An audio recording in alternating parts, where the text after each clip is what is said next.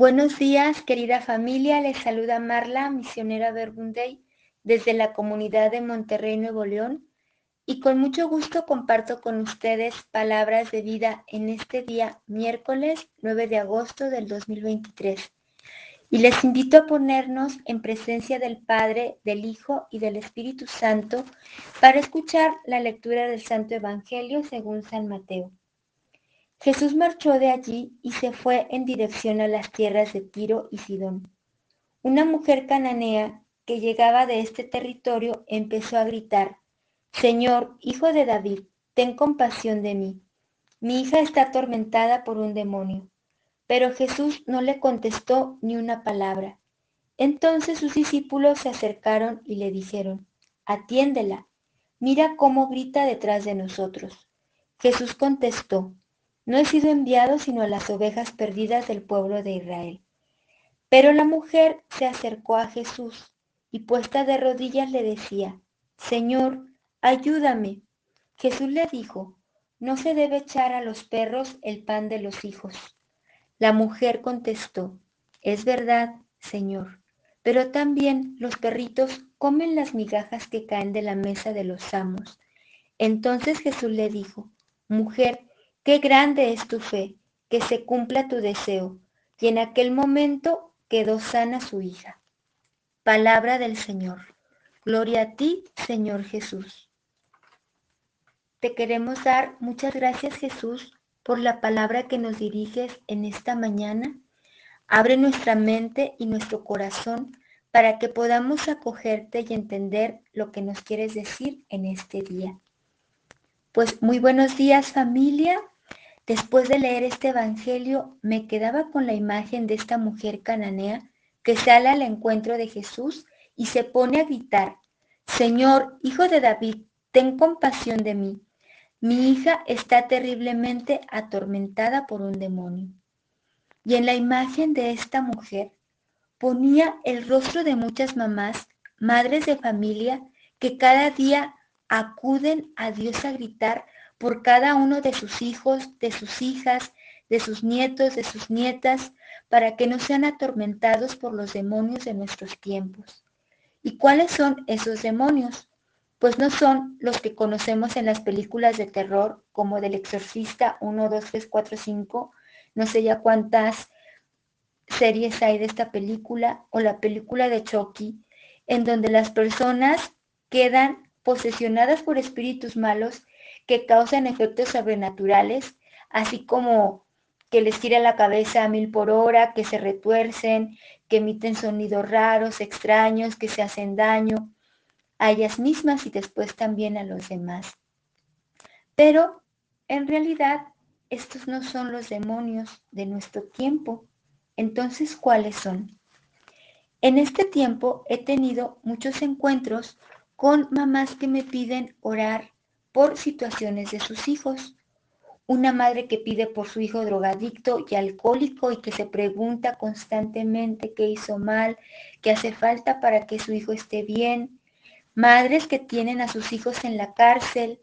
Mamás con hijos adolescentes que no saben cómo entenderlos, cómo orientarlos y que se desesperan al ver que las palabras y las imágenes de los celulares son más valiosas y tienen más peso que buscar un diálogo en familia o una mirada real de cariño y de confianza. Madres que sufren porque tienen a su hijo enfermo en casa o en un hospital y que muchas veces preferirían dar la vida por ellos a que estén sufriendo. Madres que no sufren solo por sus hijos pequeños, sino que las encuentras pidiendo cada día por sus hijos adultos, ya casados, y que piden por sus matrimonios y porque sus familias vayan bien.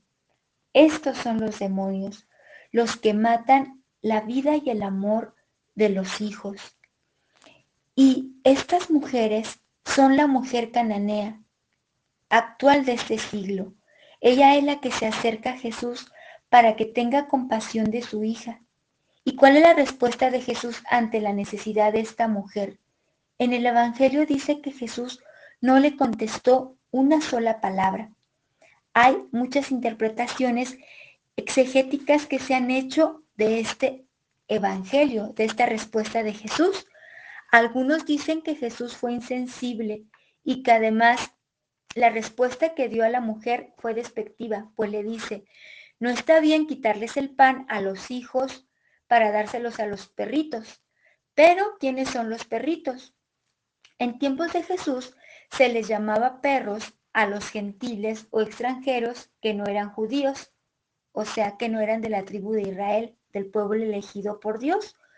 Los judíos consideraban los gentiles impuros porque no tenían las mismas raíces religiosas, no tenían sus mismas tradiciones, tenían otras creencias y por esta razón eran excluidos. Por lo tanto, Jesús cuando utiliza la palabra perrito no es un tono despectivo, solo está haciendo la aclaración de que la mujer es pagana, no es judía, y que según la tradición de los gentiles, ellos no podían sentarse a la mesa con los judíos.